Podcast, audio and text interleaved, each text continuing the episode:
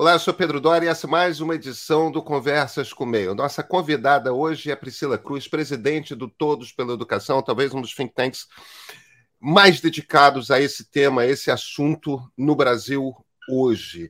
E o assunto com a Priscila, evidentemente, é esse debate a respeito da reforma do ensino médio. É, é polêmico, é curioso que vem recebendo um ataque vindo da esquerda e, no entanto, é uma reforma que nasce dentro do Partido dos Trabalhadores, nasce das mãos do deputado Reginaldo Lopes, do PT de Minas Gerais, nasce ainda no governo Dilma Rousseff, embora tenha sido tocado pelo governo Michel Temer. Quer dizer, é, a maneira como a reforma é pensada é um processo de multigovernos, não é um processo único. E a gente tem um nível de gravidade de evasão escolar e de falta de aprendizado no ensino médio que não se repete, por exemplo, no primeiro, na primeira parte do ensino fundamental, onde temos tido incrementos e melhorias constantes nos últimos anos. Quer dizer, mudanças são necessárias. Agora, que mudanças? Essa reforma de fato produz um ensino que é menos crítico, por exemplo? Como é que a gente faz com que a reforma leve a um ensino melhor. A gente adia, a gente mexe em quê? A gente o que, que precisa consertar.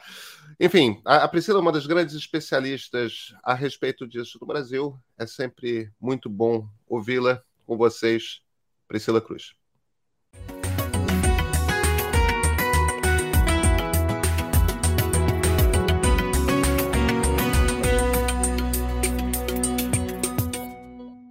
Priscila, muito obrigado por ter aceito a conversa aqui. Nossa, Pedro, o prazer é todo meu. Eu que sempre assisto o canal MEI, vacino, tudo. Então, muito bom estar com vocês. A gentileza sua. É, Priscila, eu quero que você me dê um pouco uma, uma aula sobre reforma do ensino médio. Eu acho que uma quantidade imensa de pessoas não. Está tá acompanhando, sabe que existe uma polêmica, sabe que existe questionamento é, mas vamos começar do, do básico. Qual o problema que a reforma pretende resolver? Uhum. Bom, vamos lá, Pedro. De fato, assim, o ensino médio ele é uma etapa que vem apresentando por muito tempo é, uma dificuldade enorme em avançar em resultados. Então, é, quando a gente olha o Fundamental 1, que é do primeiro ao quinto ano, o Brasil cresceu muito os seus resultados, tanto de aprendizado, também matrícula, mas especialmente aprendizado em língua portuguesa e matemática. A gente saiu de um aprendizado de 27% dos alunos com aprendizado adequado para 62% em pouco mais de uma década. É bastante. Então, quer dizer, é uma etapa que respondeu a políticas públicas porque houve políticas públicas, especialmente para alfabetização, é, expansão do, do, do financiamento, formação de professores. Então, foi uma etapa que teve ali uma intervenção positiva e a etapa respondeu.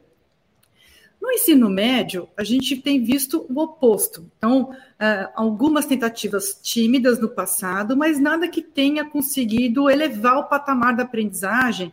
E a gente precisa entender o seguinte, Pedro: é, não tem a menor possibilidade de um aluno é, pobre, eu não sei, aqueles casos excepcionais, jogador de futebol, enfim, aquelas coisas que, enfim, né, não, não é para a maioria, é, para sair da pobreza, para sair de um ciclo de exclusão pobreza que as suas famílias estão presas há muitas gerações, o que a gente precisa garantir é aprendizado, tá? Não adianta, quer dizer, claro que tem que estar na escola, tem que estar numa escola decente, tem que estar numa escola de tempo integral, mas o resultado que a gente precisa garantir para toda essa juventude é aprendizado. E nesse ponto a gente tem uma dificuldade histórica no país. É, a gente vem crescendo timidamente e até nos últimos anos tem, a gente tem tido uma queda de resultados de aprendizado. Hoje, quer dizer, vou falar hoje porque, assim, o último resultado do SAIB Prova Brasil, que mede a qualidade da educação pública brasileira, foi feita, a última edição foi feita no meio da pandemia. Eu não confio naqueles resultados, porque muitos alunos deixaram de fazer, e no fim, assim, tem um viés ali naquela avaliação. Mas pré-pandemia, o resultado que a gente tem é que um pouco menos de 10% dos alunos do ensino médio têm um aprendizado mínimo adequado em matemática. Então, não dá para aceitar essa situação de aprendizado tão baixo, sendo que depois, como que ele pode ingressar no mercado de trabalho, na universidade, etc, etc. Então, tem aí um problema de aprendizado muito grande e também de evasão, que no ensino médio é, é enorme. Bom, teve pandemia, etc. Só que até antes da pandemia, é, o, o que a gente teve foi primeiro no Congresso Nacional, é, com a presidência do Reginaldo Lopes, que é um deputado do PT, inclusive foi reeleito, está lá no Congresso, é, houve uma comissão especial para tratar da reforma do ensino médio. Tá? Aí aconteceu impeachment, um outro governo, Temer, e o ministro Mendonça Filho, né, que assumiu a pasta do MEC, entendendo que aquela iniciativa do Reginaldo Lopes era uma iniciativa interessante é, para poder reformar o ensino médio, é, modernizar o ensino médio, adotou essa política, além de ter colocado ali também um incremento na, na parte de educação integral, né? Então, assim, uma indução mais forte para a educação integral. Então, estou fazendo aqui um resgate histórico só para. Tem muita gente que fala assim: isso aí foi produto do golpe, isso aí não teve debate. Não é verdade. O que aconteceu foi que é, foram alguns anos de tramitação no Congresso e depois houve sim é, uma, uma aprovação que é, inicialmente foi por MP, e aí tem essa crítica por ter sido por MP. Eu também acho que essas coisas a gente não pode aprovar por MP, não havia nenhuma, nenhum tipo de urgência para aprovar por MP. Foi aprovado por MP, mas depois virou uma, uma lei é, que, é, de certa forma, ela aumenta a, a indução feita pelo governo federal para a expansão da educação integral, e acho que todo mundo concorda com isso Agora, qual que é a mudança que incomoda, tá, Pedro? Então, assim, para além das questões, assim, de é, foi feito pelo, pelo governo A, B ou C, que eu sou contra, tem aí uma, um, um discurso... Embora o deputado Reginaldo Lopes seja do PT de Minas, né? Isso, é... do PT de Minas, exatamente. Não, é, esse é o ponto. O, a concepção é do Congresso Nacional anterior ao governo Temer, a concepção toda. Então, é, a ideia de que você tem que ter um ensino médio muito mais antenado com aquilo que já acontece em sistemas é, de países mais desenvolvidos. Então, por exemplo, quando você pega a Ásia toda, quando você pega Estados Unidos, Canadá, quando você pega a Europa toda, o ensino médio ele nunca é monolítico. Ele sempre permite uma flexibilidade, seja por itinerários ou por, por meio de optativas, tá? Então você, quer dizer, você não tem um ensino médio que todo mundo faz exatamente as mesmas disciplinas, como era o ensino médio brasileiro. Então, depois de muito estudo, de muita, muito debate no Congresso Nacional e também durante o governo Temer, tá? Isso pode, aí tem os críticos, mas aí no debate os críticos acho que não apresentaram argumentos suficientes para poder mudar de fazer com que aquele ministério mudasse de ideia. Quer dizer, essa é a arena democrática, certo? Quer dizer, você apresenta argumentos, às vezes o teu argumento é aceito, às vezes não é aceito. Mas o que, o que tem incomodado é que é, é uma mudança que mexe muito com o dia a dia dos alunos, de fato. Quer dizer, você saiu de um ensino médio que você se matriculava para 11 a 13, depende da, da, rede, mas de 11 a 13 disciplinas obrigatórias. Você não tem que escolher nada, você faz aquilo lá, todo mundo é igual. E... Os professores a mesma coisa. Então tem lá atribuição de aulas, é tudo, enfim, não, não muda nada de ano para ano. Com essa mudança, a gente tem uma parte que é formação geral básica, é, que é de na lei está com um teto de 1.800 horas, depois eu posso explicar o que, que a gente propõe de mudanças, tá? Mas como está na lei hoje? 1.800 horas, é, existe a possibilidade de itinerários, né? Então, a partir dessas 1.800 horas, e só para fazer uma conta para quem está nos assistindo, é, o ensino médio tem 3 mil, o ensino médio de 5 horas por dia, porque são 200 dias letivos. Então, dá é, 3 mil horas. Então, 1.800 horas, 1.800 horas para formação geral básica, 1.200 para itinerários, quando é cinco horas, quando é tempo integral, a gente está falando que essa participação das 1.800 horas ela vai caindo em proporção ao total, né? Por isso que a gente aqui defende uma alteração. Tem a possibilidade de itinerários com optativas, então isso também é, uma, é algo novo. E aí nisso, é, por conta dessas duas principais mudanças, o que, que aconteceu? Alunos e professores sentiram, é, porque isso de fato tem acontecido, uma queda na oferta de disciplinas muito importantes, então, sociologia, filosofia, mesmo ciências, química, física, porque diminuiu o número de horas de formação geral básica para poder dar espaço para os itinerários. Então, essa é uma crítica.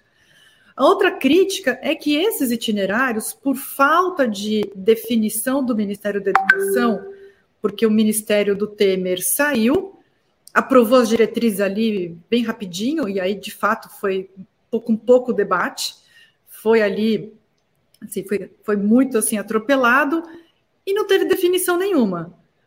Governo Bolsonaro, aquela zona toda, aquela balbúrdia que era aquele MEC, pandemia, então os problemas foram se acumulando. O que, que aconteceu no final? Uma situação que a gente tem milhares de itinerários pelo país. Então, aquilo que deveria ter sido um ensino médio que é, proporcionasse é, uma, um aprofundamento do aprendizado em algumas áreas, acabou tornando-se uma dispersão, inclusive com disciplinas que não fazem muito sentido, computativas que não fazem muito sentido. Então, agora precisa mudar. Então, como toda mudança é muito grande, é, a gente precisa mudar. Nós somos contra a revogação, porque a revogação também é algo, é, de certa forma, autoritária, porque é, a gente precisa sempre entender que a política pública ela precisa ser avaliada, aperfeiçoada. Agora, revogar para voltar para o modelo anterior, para voltar a algo que não funcionava, quer dizer, a gente precisa andar para frente, né, Pedro? Acho que essa mentalidade de a cada governo que entra é, acaba com tudo que foi feito pelo anterior, enfim, isso aí, na educação especialmente, isso é muito ruim.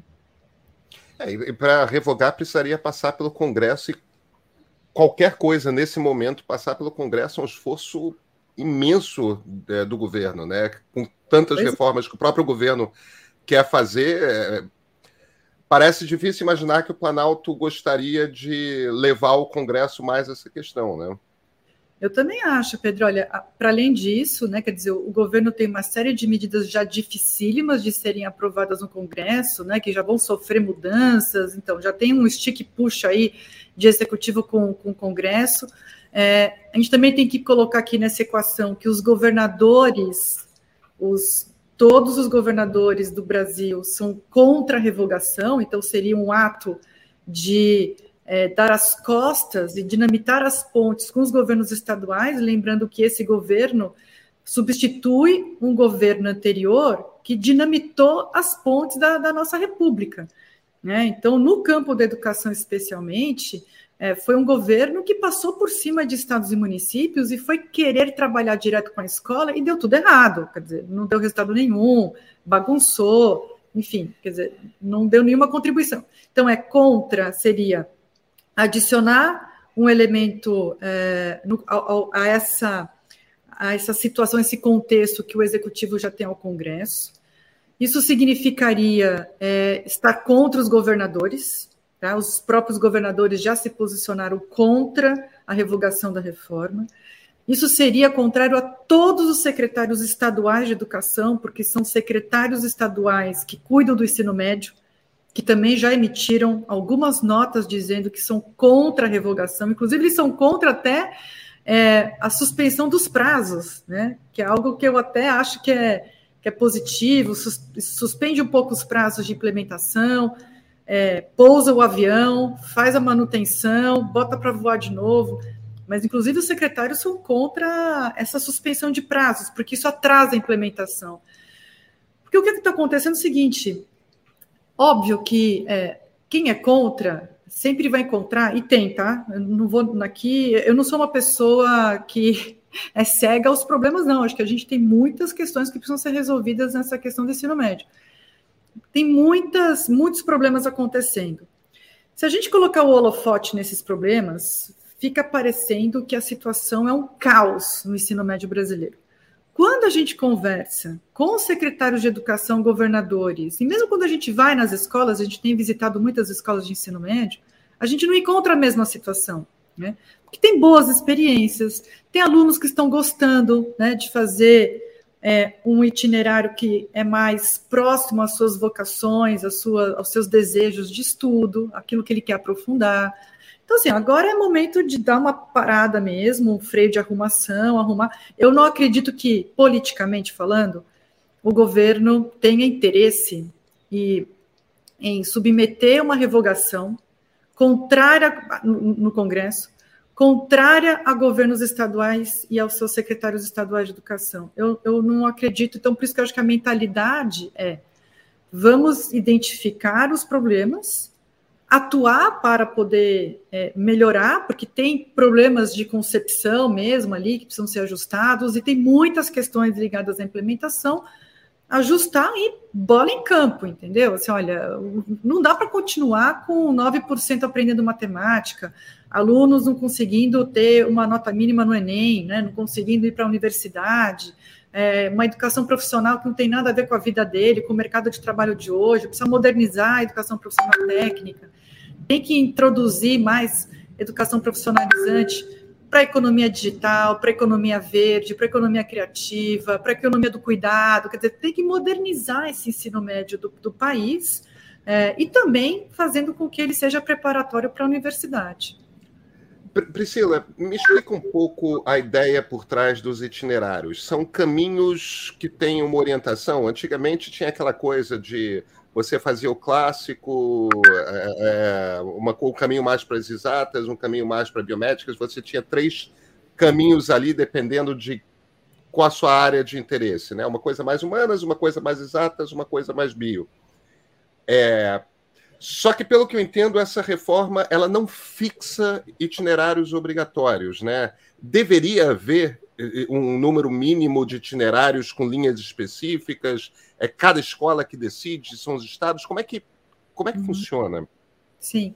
Pedro, a gente agora está justamente fazendo um estudo para responder com maior profundidade essa questão. Mas assim, o que que que está em jogo aqui? Hoje, é, esses itinerários, assim, eles, eles, eles são ofertados a partir de um documento que são as diretrizes curriculares para esses itinerários.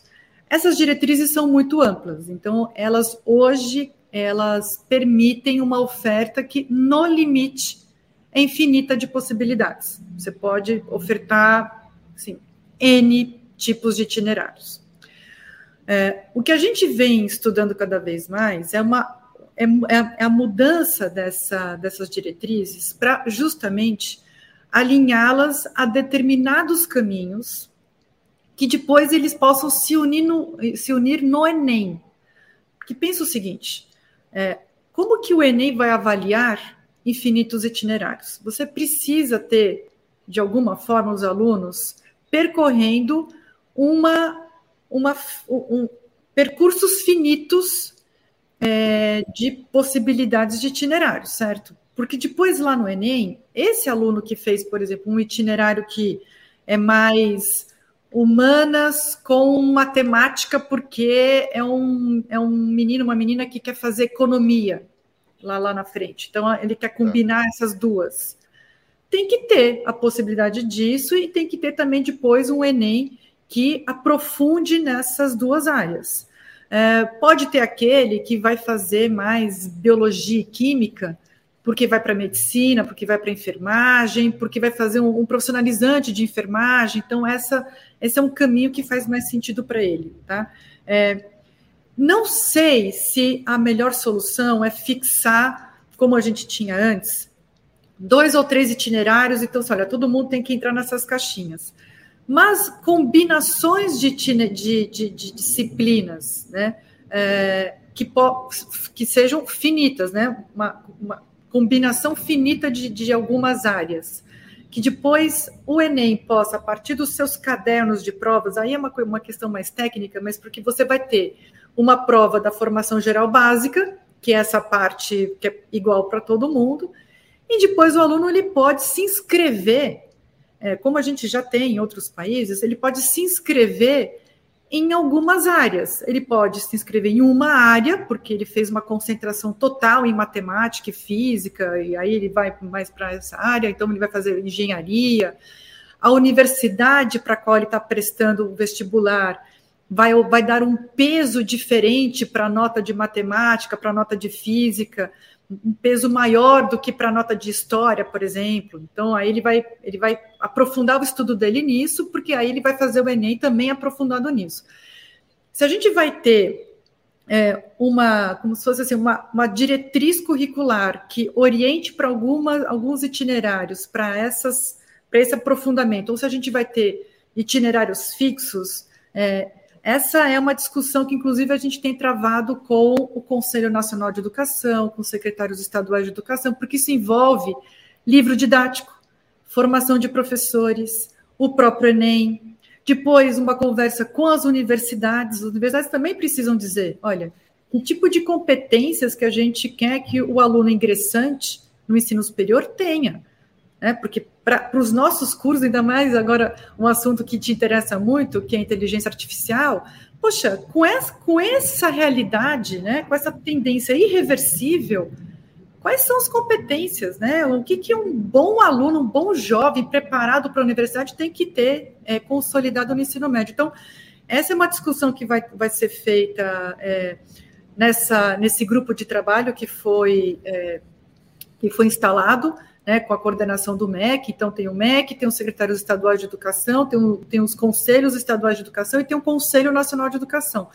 Tem uma consulta pública acontecendo agora, mas pensar esses itinerários é assim, é o pulo do gato. É o pulo do gato, assim, olha, como que a gente define melhor esses itinerários, sem também ser uma camisa de força, sem ser voltar para o clássico, é, a, o, o, exatas, aquela, aquele sistema antigo que, que a gente tinha, que também era muito abarradinho, mas que a gente consiga colocar esses jovens em trilhas mais contemporâneas, né, muito mais contemporâneas e que dê para eles uma possibilidade de formação melhor.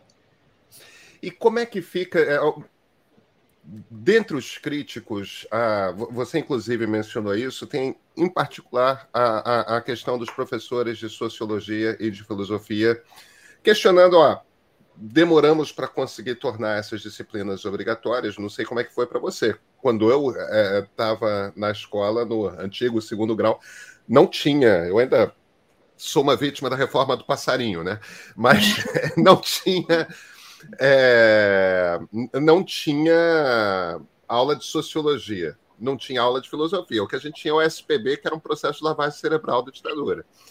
É, embora eu já tenha estudado segundo grau na democracia, ainda tinha aquele resquício ali e tal. E, e eu acho perfeitamente legítimo o argumento de que uma dose de aprender sociologia e filosofia ajuda. Ajuda a pensar sobre o mundo, ajuda a, a ser uma pessoa mais reflexiva, forma melhores cidadãos. É, eu também entendo perfeitamente a questão do outro lado, que é é importante esse aprofundamento numa área. A gente já não está falando de crianças, a gente já está falando de pessoas, de, de, estudantes que têm uma noção de para onde vão, que já têm uma noção de suas aptidões pessoais, tanto de gosto quanto facilidade com determinados caminhos tal.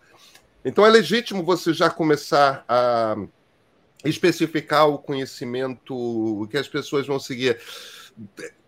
Onde está o equilíbrio, Priscila? Como é que encaixa essas duas peças? Não, ótimo, Pedro. Porque às vezes no debate público parece que é ou uma coisa ou outra, e não é, né? Você consta...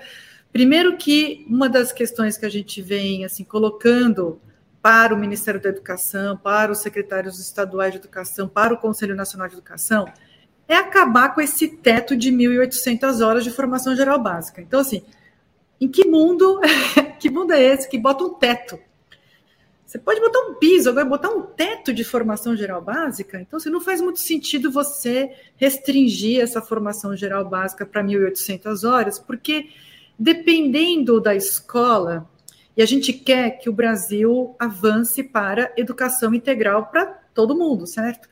certo.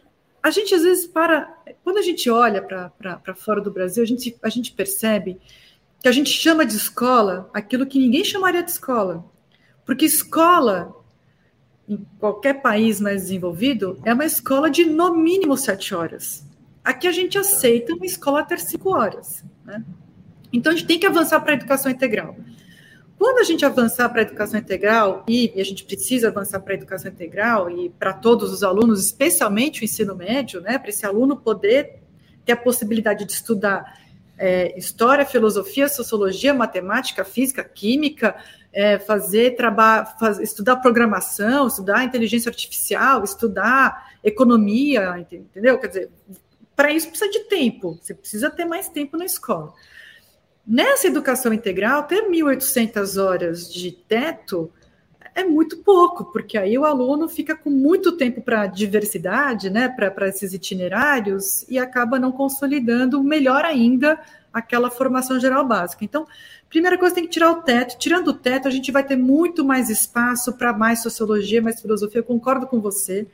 É, ainda mais no mundo em que é, a gente né, vai viver o machine learning, a gente vai viver a inteligência artificial, quer dizer, o que vai fazer a diferença é o humano. É o quanto mais claro. a formação for claro. humana, mais diferente, né, ou, ou, maior vai ser a nossa a, a, a, a nossa, a, nossa, a, nossa vantagem competitiva, digamos assim, com a inteligência artificial. Quer dizer, a gente vai precisar cada vez mais contextualizar o conhecimento a partir daquilo que a gente observa do nosso, do nosso contexto, daquilo que a gente analisa, quer dizer, então é, precisa ter sim.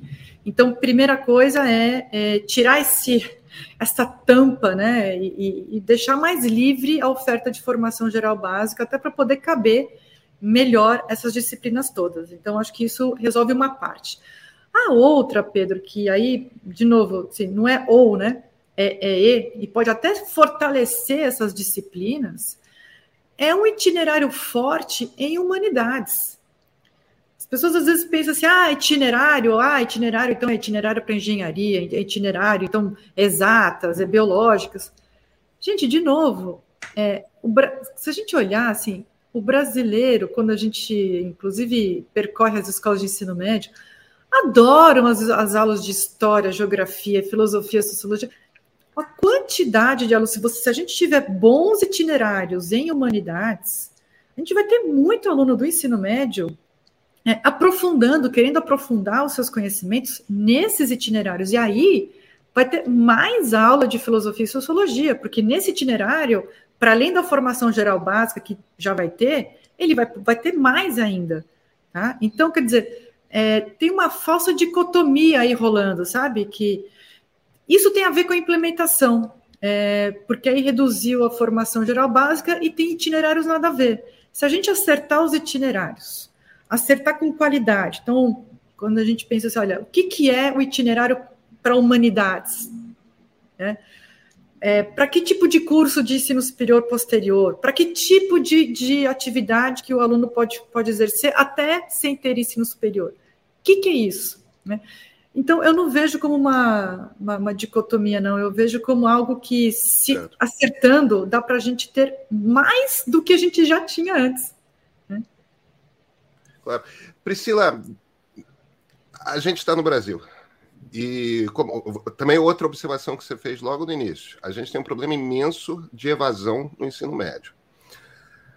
Esse problema não surge do nada. É, existe evasão no ensino médio porque porque começa a haver em, muitas famílias uma pressão enorme para que esses rapazes e moças de 14, 15, 16 anos começam a comecem a trazer algum tipo de dinheiro para casa. E, e, e, aí, equilibrar trabalho com.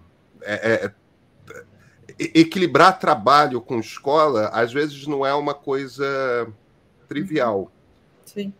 Como é que, como é, que é o caminho é, me faz todo sentido a ideia de estar tá na escola de sete às três da tarde. É, isso para mim parece claríssimo, tudo mais, e é hábito corrente na Europa, nos Estados Unidos, no Canadá, no mundo desenvolvido, que adolescentes trabalhem depois desse período. É, não é não é uma coisa absurda, não é uma ideia absurda. É, é o momento que você começa a trabalhar, a ter experiência com responsabilidade profissional, esse tipo de coisa. Mas como é que na realidade brasileira, em que o trabalho às vezes é tão mal remunerado e, e, e, e exige cargas horárias tão pesadas, é, como é que você compatibiliza isso? A gente vai ter que ter algum tipo de programa de bolsas para alunos em determinada faixa, eh, faixa de renda.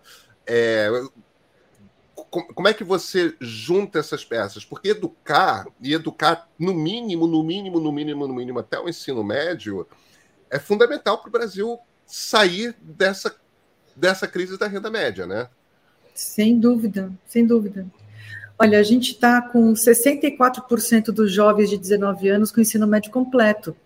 Quer dizer, não dá, é isso. Tem, tem que ter esse 100%, tem que ter 100%. Claro. E com aprendizado, quer dizer, olha o tamanho da, do, nossa, do nosso desafio.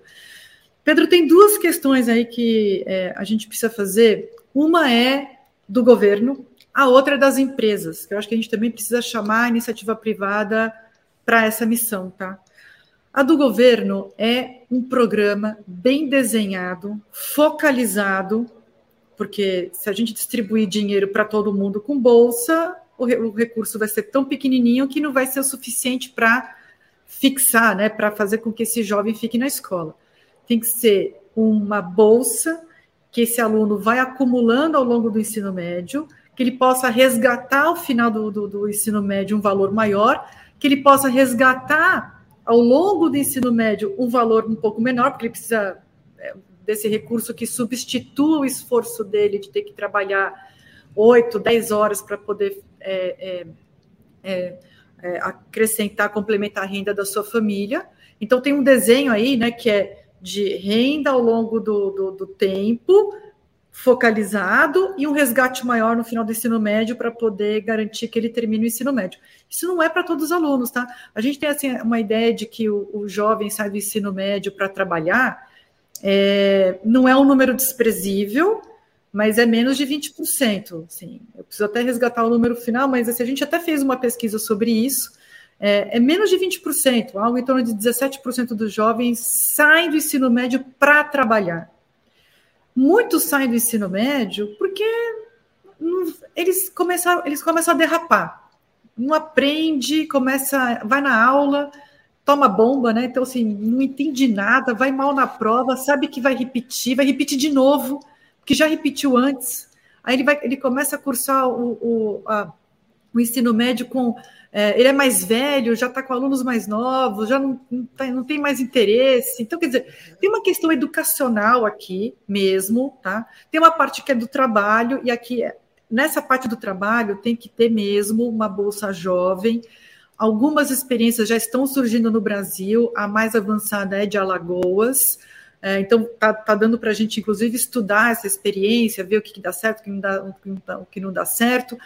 Mas essa é uma das ideias que, inclusive, a ministra Simone Tebet defende, continua a defender, ela defendeu na, na, na campanha, continua a defender. A gente teve uma conversa, tem umas três semanas, é, sobre esse assunto, então ela deve vir com isso. O ministro Camilo Santana também defende esse assunto, então agora a ideia é fazer os cálculos, porque não pode errar na focalização, porque se der para todo mundo, o que acontece é que aquele que mais precisa vai ter uma, uma, um recurso menor. A gente precisa dar. Tem uma ideia muito forte que a gente tem que ter em política social, que é dar mais para quem mais precisa. É, tem que inverter a lógica de dar todo mundo tudo igual. Não. Quem mais precisa precisa receber muito mais, né? Então tem que ser inversamente. Então, esse é um ponto. Sobre a, iniciativa privada, Pedro, a gente precisa de empresas com bons programas de quatro horas de meio período para esses jovens poderem trabalhar junto com a escola, mas que isso não prejudique a educação, e sim arrancar o coro desses meninos. Você, olha, entender que são meninos é, aprendizes, que são meninos que estão numa, num momento que eles precisam continuar a estudar. É, eu não vou dizer a empresa, mas assim, eu fui conversar com um, um grande empresário que contrata meninos que estão no ensino médio. E ele falou assim muito claramente assim, olha, a maioria vem aqui começa estudando, tentando compatibilizar, mas são tantas horas em pé que ele não consegue, ele não consegue ir para a escola. Ele acaba desistindo. Eu falei, mas e, e o que, que vocês vão fazer a respeito? Quer dizer, não dá. Você tem que ter um programa específico para aluno que está no ensino médio, que está no emprego, que é para complementar a renda, ainda não, ele ainda não está no, na, na, sua trajetória profissional, que ele, né, é, é, é um dinheirinho para poder complementar a renda da família. As empresas precisam ter um pacto de é, decência. Olha, para esse jovem, eu vou dar um tratamento especial. Eu vou tratar, eu vou, eu vou, eu vou ter uma política específica para o aluno de ensino médio que eu contrato na minha empresa, que é o primeiro emprego, que ele está começando. Eu preciso preservá-lo para ele poder ter energia para poder estudar, porque é isso que você falou, quer dizer, a gente nunca vai ser um país é, de renda média maior e de renda média se a gente não tiver esses jovens concluindo o ensino médio com aprendizado. Então é bom para todo mundo. Priscila, você trabalha faz tantos anos estudando educação é, e estudando o drama brasileiro é, com educação. O que você está descrevendo, no fim das contas, nessa conversa com esse empresário em particular, é, é um pouco é, é, como se, em essência, o Brasil precisasse entender que a gente precisa, como sociedade, fazer um pacto para. Vamos mergulhar nesses próximos 10 anos para resolver a questão da qualidade da educação, porque. Porque a gente saiu da era industrial, estamos entrando numa era em que o que faz diferença não é mais quem tem o maquinário, o que faz diferença é quem tem os cérebros. Isso. Cérebro a gente educa. É, o, o país, a sociedade, não o Estado, não o governo, a sociedade precisa fazer um pacto pela, pela educação, por botar um foco absoluto nisso. A gente Sim. nunca consegue fazer, a gente nunca. E, no entanto, você sempre ouve, né? Não, a chave do futuro é a educação, tudo mais. É um clichêzão da política brasileira, é um clichêzão de empresários, é um clichêzão de jornalistas. É, é, que está nos faltando? Qual é a sua impressão? Onde que está o estalo que falta? Uhum. É. Olha, é, é, perfeito, Pedro. Assim, olha, é, alguns países tiveram esse estalo porque teve um pós, porque passaram por um pós-guerra, né? Então entraram no pós-guerra.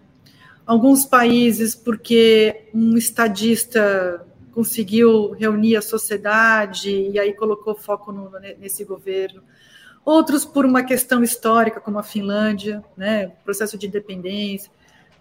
Você que gosta de história, assim, é, a gente precisa achar a nossa história. Assim, qual que vai ser a história do Brasil em priorizar a educação?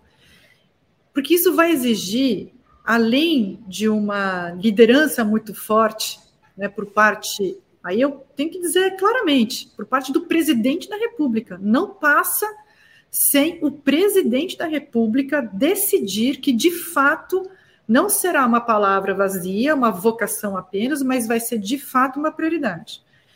Isso depende de uma discussão também com a sociedade, que é, estamos dispostos a investir mais em educação? Porque existe uma certa percepção, e aí é engraçado, porque assim, tem aqueles que falam que o problema é só eficiência e falta de gestão, e aqueles que falam que é só falta de, de, de, investimento. Na verdade, tem as duas coisas. Porque tem muita coisa que ainda pode ser mais bem gerida e ganhar eficiência, sem dúvida nenhuma. Mas se a gente quiser todos os alunos em tempo integral, sendo que hoje a nossa matrícula é tão baixa em tempo integral, a nossa escola ela é de quatro ou no máximo cinco horas, a gente vai precisar investir mais. Onde que a gente vai cortar? Entendendo que né, o cobertor é curto, que não dá para subir eternamente impostos. Onde a gente vai cortar? Essa discussão precisa ser feita, porque aí a gente está colocando. Aí é uma conversa de adultos, entendeu? Assim, aí é a conversa que a gente precisa ter. A gente vai cortar é, privilégios, a gente vai cortar pensão de filhas de militares, a gente vai, a gente vai cortar um monte de penduricalhos que tem por aí, qual que é o esforço orçamentário que o Brasil está disposto a fazer? Porque os países que chegaram, quando a gente olha o PISA, né, esses resultados que a gente fica invejando, esses são países que por décadas investiram muito mais do que o Brasil investe hoje em educação. Investiram. Hoje, como proporção do PIB, até porque o PIB per capita, é, per capita aumentou, como proporção do PIB, eles investem parecido com o Brasil mas eles investem há muito mais tempo, mas há muito mais tempo. Então, ele já tem uma estrutura instalada para poder ofertar tempo integral, professores bem formados, é, enfim, a questão toda tecnológica, já tem uma tradição em que as famílias participem e tudo mais. Então, eu acho que está na hora, é, e aqui é, eu não vejo outra solução a não ser algo muito forte vindo do presidente Lula. Não sei se ele fará isso, tá? Mas passa por uma liderança do presidente da República, de dizer o seguinte: olha, eu vou cortar privilégios, eu vou deixar um monte de gente insatisfeita, mas a gente precisa dar foco. E eu chamo, convoco os governadores, prefeitos, empresários a também fazerem os seus sacrifícios, porque também isso não é só do governo. As empresas vão precisar também é, contribuir para isso. É, as famílias vão precisar contribuir para isso. Mas quem fará esse chamado? Esse chamado não vai ser feito por celebridades, por jornalistas, por pessoas carismáticas. Esse chamado precisa ser feito por alguém que tenha a força do voto, né? Para quem são as lideranças desse país. É, eu não vejo, Pedro, é, outro, outro caminho que não seja por aí. Agora, não é chamando, fazendo um discurso, e aí imediatamente o, o, o assunto muda. É fazer o discurso e imediatamente apresentar um orçamento novo, um PPA novo, apresentar o que, que vai ser feito com, com governadores e prefeitos. Com... Esse pacto ele é, ele é constituído do quê? É, e aí a minha má notícia é que eu ainda não estou verificando. Eu é, fiz parte da transição, vou participar do conselhão, tenho feito reuniões lá no, no, no MEC, no, no, Congresso Nacional, a gente, enfim, tem aí uma interlocução ampla com governadores, parlamentares, executivo federal. Infelizmente, eu não vejo esse apetite de fazer com que a educação realmente seja prioridade. E é isso que você falou. A gente não precisa tornar a educação prioridade por 50 anos. Vamos fazer bem feito 10 anos. Em 10 anos, a gente muda a cara do Brasil. A gente tira as pessoas da pobreza. A gente coloca o Brasil num outro track totalmente diferente. A gente prepara o Brasil para esse futuro que, que é, é, é, é, uma tendência irreversível, ou o que vai acontecer é que o Brasil vai ser sempre essa rabeirinha, essa coisinha que vai, vai mudando devagarinho e que é sempre incremental e que às vezes melhora aqui, melhora ali, aí revoga, volta tudo para trás, aí volta, não sei o que. Para mudar para valer tem que ter liderança. Então, assim, eu Pedro, eu acho que a gente precisa pressionar, e aí é o, o poder do lobby e das pessoas que são influentes. Tem que pressionar o governo federal eleito pós-Bolsonaro, eleito no, com votos de uma frente ampla. A gente precisa cobrar, cobrar, cobrar todos os dias, todas as oportunidades. É o seguinte: olha, ou torna a educação uma prioridade, ou é uma frustração geral, ou vamos frustrar um, uma promessa de país.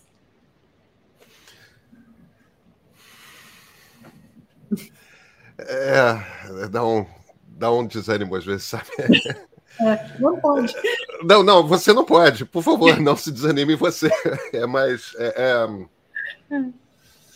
Eu acho que um dos motivos que passa a impressão, às vezes, que o problema é menos dinheiro e mais gestão, é que você vê estados proporcionalmente pobres, o caso, o caso do Ceará é, é, é, é, o exemplo que todo mundo sempre cita, mas não é o único, é, porque isso a gente vê acontecendo em municípios, às vezes pobres também, é, tem resultados extraordinários que capitais como Rio ou São Paulo não, não são capazes de chegar próximo é, tem um problema de gestão também, né? O, o, o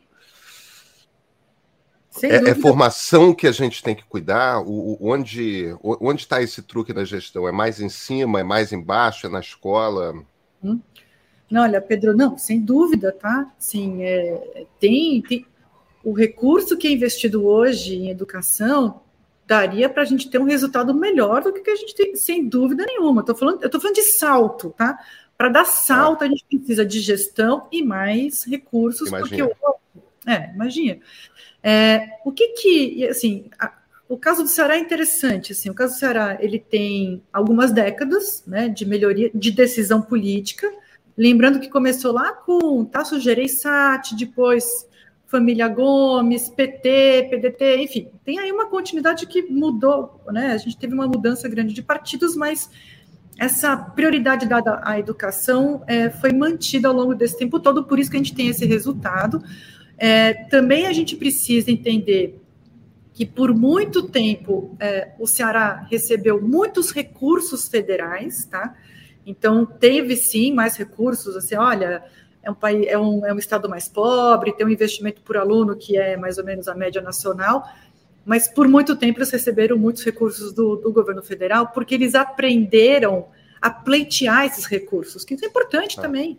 Isso mostra prioridade política, porque a prioridade política de um governo estadual e também dos governos municipais, você tem especialistas em editais, gente que vai lá no FNDE, no Ministério da Educação, é, é, o lobby bom, é o lobby que só, olha, eu quero mais escola de tempo integral, eu quero esse dinheiro, eu quero ter quadra coberta, então eu quero mais dinheiro, eu quero conectar minhas escolas, escolas, então eu quero mais dinheiro.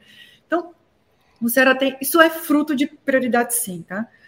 Sobre gestão, é, qual que é a armadilha da gestão na educação? É achar que as coisas se resolvem com uma boa formulação de política pública, e aí pronto, olha, então eu tive a ideia genial, então a gente vai fazer isso, A, B, C, essa vai ser a arquitetura, essa aqui vão ser os componentes.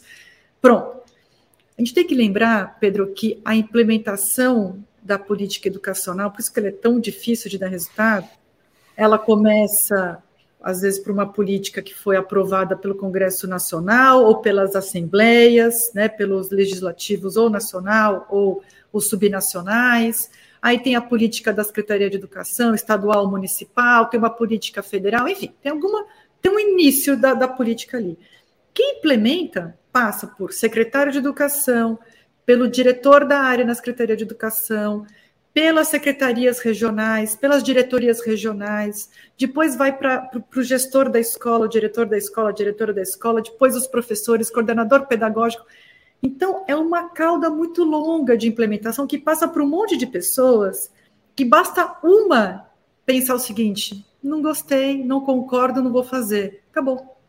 Então, tem uma questão de implementação de política educacional que não é populismo, é, é real, a gente precisa envolver as partes. Se você não envolve todas as partes e todos eles não tiverem uma visão alinhada de quais são os passos, quem é responsável pelo quê, qual que é a sua parte, qual que é o resultado final que é pretendido, o que, que a gente quer dos alunos, o que, que a gente quer do professor, como vai ser avaliado, como, que tipo de apoio vai ter. Quer dizer, essa visão alinhada, isso é boa gestão. Boa gestão não é ter uma secretaria que funciona. Uma boa gestão é você ter essa cadeia toda de implementação que tem que chegar lá na sala de aula. E a gente está falando aqui é, de milhões de salas de aulas pelo país. Porque senão o professor ele fecha a porta da sala de aula dele e ele faz o que ele sabe fazer.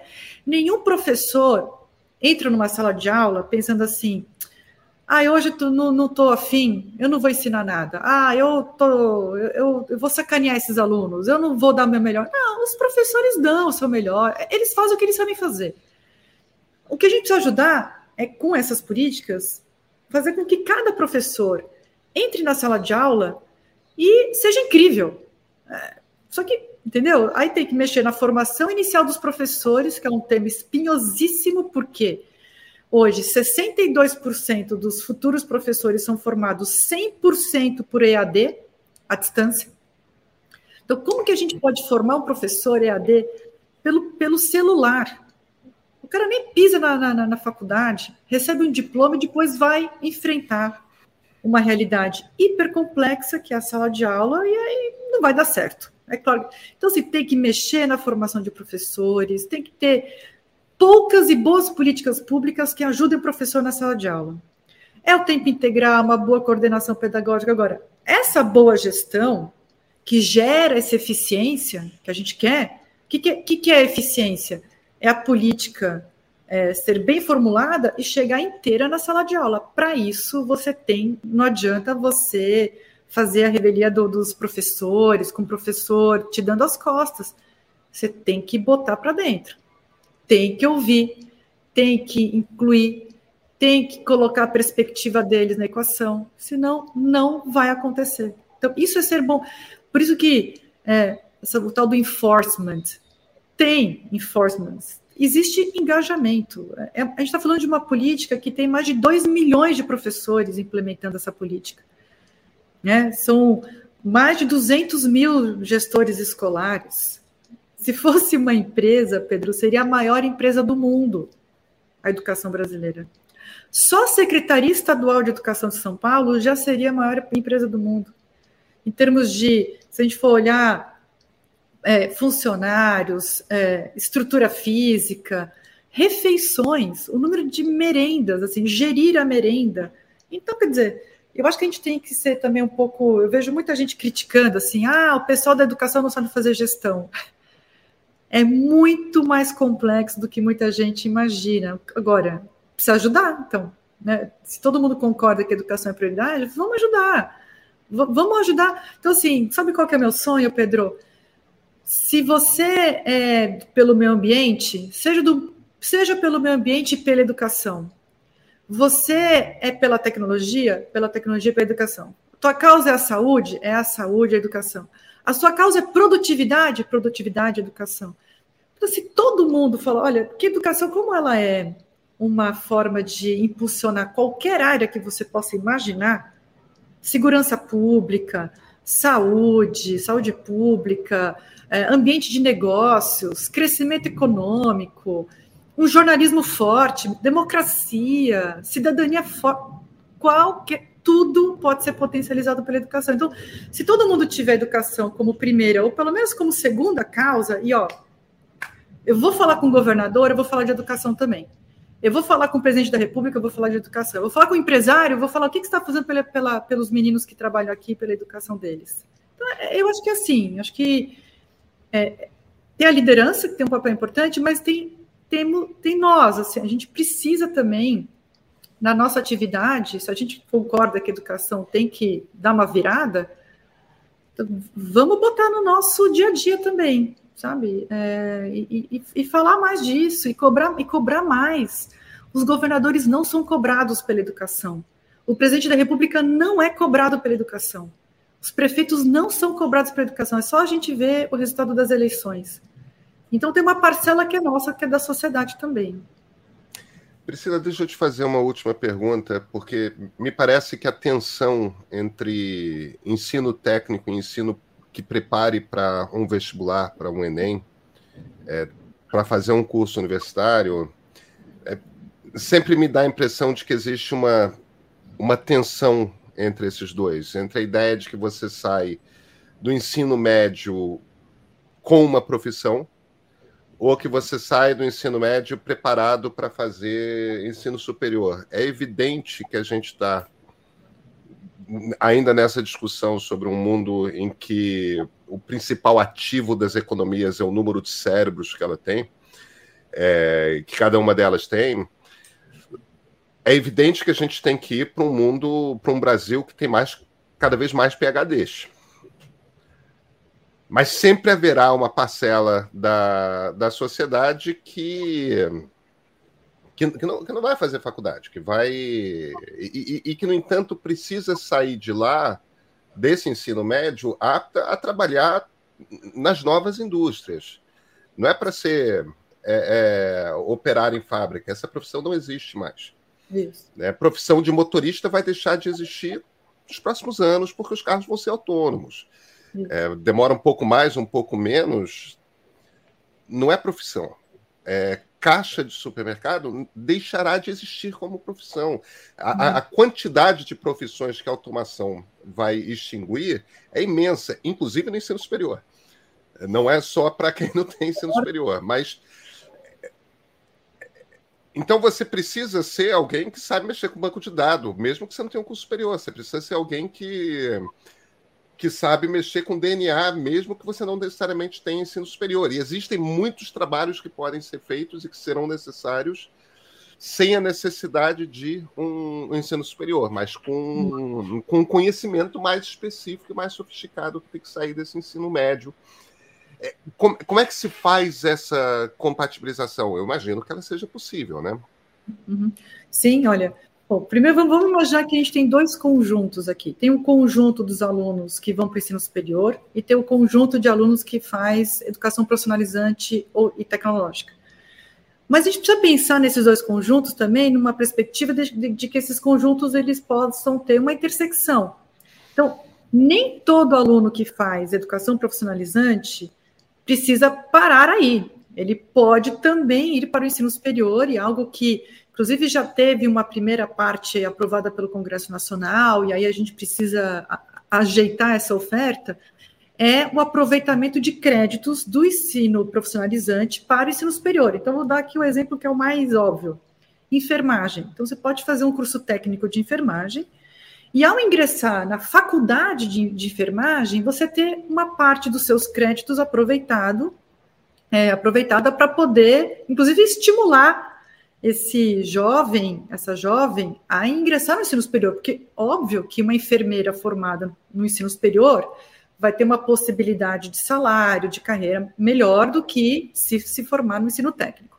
Mas se parar no ensino técnico, também tudo bem, porque aí você já está é, é, satisfazendo o 205 da Constituição Federal, que é qual que é a função da educação? É preparar para a vida, para a cidadania e para o mundo do trabalho. Então, você já está preparando para o mundo do trabalho ali, e ótimo. Qual que é o nosso problema? É que esses dois conjuntos são pequenininhos e quase não tem intersecção. Eles são pequenininhos. Então, a gente tem, hoje, no país, 18%, 18, 19% dos jovens que concluem o ensino médio indo para o ensino superior, sendo que uma parte grande não termina, porque a evasão no ensino superior é enorme. E na educação profissionalizante, a gente tem 11%. Só para vocês terem uma ideia, a, América, a média da América Latina é 20%. E a média da OCDE é 40%. Então, a gente está com 11%. Então, esse conjunto aqui precisa crescer. O conjunto do ensino superior também precisa crescer. Então, quer dizer, de novo, não, é uma falsa dicotomia. Assim, não é que a gente tem que ou fazer uma coisa, a gente tem que fazer as duas coisas, entendendo que às vezes o, o, aluno que faz o profissionalizante, ele pode ir para o ensino superior também, porque eu também não acho que é legal o sistema alemão que define o aluno ali quando ele está com 12 anos. Então, ó, você é educação profissionalizante, você é, é, é, faculdade, é universidade, e ó, depois é muito difícil você sair dessas caixinhas. Então, tem que aumentar. No campo da educação profissionalizante, é, ainda tem, assim, essa ideia antiga de, de uma educação que é para a indústria, para a indústria de base. É isso que você falou, Pedro. Essas profissões todas vão sumir. Então, não dá para a gente ter uma educação profissional dessa forma. É, repetindo o que eu falei no começo, acho que tem quatro grandes economias que tem tudo a ver com o jovem. Quando, quando a gente entrevista, quando a gente ouve o jovem, é, a gente vê claramente esses desejos neles. Eles podem até não saber muito bem formular qualquer profissão, até porque a profissão depois vai mudar tremendamente. Eu fui formada para algo que eu faço hoje. A minha atuação é completamente diferente daquilo que eu fui formada. E tudo bem, as trajetórias vão ser muito, muito, muito diversas. Ótimo. Mas tem quatro grandes economias que a gente precisa levar a sério para o país e para a formação dos jovens. Economia verde, é a grande potência do Brasil. Aqui estou falando tanto de, do, do agronegócio verde, mas também da questão da preservação e de como que a gente é, tem uma boa utilização da nossa é, biodiversidade, né, desenvolvimento de biotecnologias, enfim, economia verde. Os, os jovens adoram essa área. A economia digital, que é isso também, a gente tem muitos jovens querendo para essa área, mas aí você precisa melhorar o aprendizado em matemática, lógica, porque também programar e como que vai ser o futuro da programação, porque a programação também não vai ser do jeito que é hoje, né? Com a inteligência artificial vai mudar completamente. Então, tem um mundo do mundo digital aqui que é importante que o jovem tenha muita familiaridade até para poder navegar no que virá, né, nesse futuro. A economia criativa que é aquilo que inclusive nos diferencia ou que a gente quer nos diferenciar né, das máquinas, que é a produção cultural, a produ o jornalismo, o vídeo, o cinema, o texto, a literatura. Quer dizer, tem uma área enorme de economia criativa que é essa expressão humana. né? que aí a gente tem aqui os, os alunos que são mais ligados a, a humanidades. E tem a economia do cuidado, que tem a ver com uma população que está envelhecendo, é, um país que precisa cuidar melhor das suas crianças, de um país que quer cuidar melhor um do outro, que precisa cuidar da saúde mental, que precisa cuidar de pessoas que depois, assim, que a atividade econômica delas, né, as profissões vão mudar e a gente vai precisar cuidar dessas pessoas. Vai ter muita gente que não vai ter lugar na, na economia, como cuidar dessas pessoas. Então, assim, tem aqui uma, um, uma área de economia do cuidado que a gente vai precisar botar muita energia, muita, e a gente não está botando energia nisso. Então, assim, pensar a educação profissionalizante nesses termos é pensar algo muito mais moderno, muito mais antenado com aquilo que a gente vai precisar. Claro que cada uma dessas quatro né, tem proporções diferentes, mas elas casam com aquilo que o Brasil precisa e com aquilo que, o, com, que os jovens desejam. Aí, obviamente, você vai ter lugares com uma oferta, por exemplo, é, de um profissionalizante para a área do turismo. Tem, é, que é uma economia muito mal aproveitada do Brasil, né? Se o Brasil poderia ser uma potência do turismo, e isso tem a ver com a educação profissionalizante tem boas escolas profissionalizantes de turismo no Brasil, sabe? Então, assim, na, na Bahia tem boas, Piauí começou a ter também muito boas, então tem que ter. Aí, a, obviamente, né, de acordo com as realidades e vocações locais, tem ali algumas outras ofertas, mas no geral, a gente precisa parar de pensar nessa educação profissionalizante que é precária, que é precarizante, que é para um trabalho precário, que é para um trabalho que depois não vai dar renda, que é para manter a pessoa pobre. Gente, vamos mudar radicalmente essa ideia.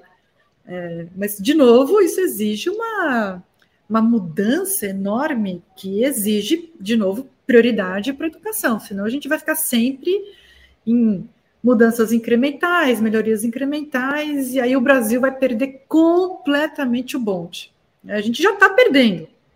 Que, a gente já está tentando correr atrás ali do trenzinho, agora a gente pode perder para sempre, né? Porque são algumas, alguns processos históricos que depois a gente não consegue fazer essa, esse catch-up, né? Priscila Cruz, muito obrigado pela conversa. Obrigada, Pedro, e obrigada pela oportunidade de a gente poder ter um pouco mais de tempo, de conseguir explorar os, os temas. É. Acho que o meio faz muito bem isso. Parabéns para vocês, parabéns para você. Obrigada. É, não, obrigado demais.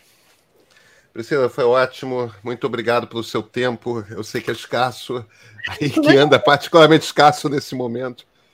Obrigado. É, Obrigada, Pedro. Olha, te agradeço demais. Foi muito bom. Não, foi ótimo, foi ótimo. Obrigadão. Beijo.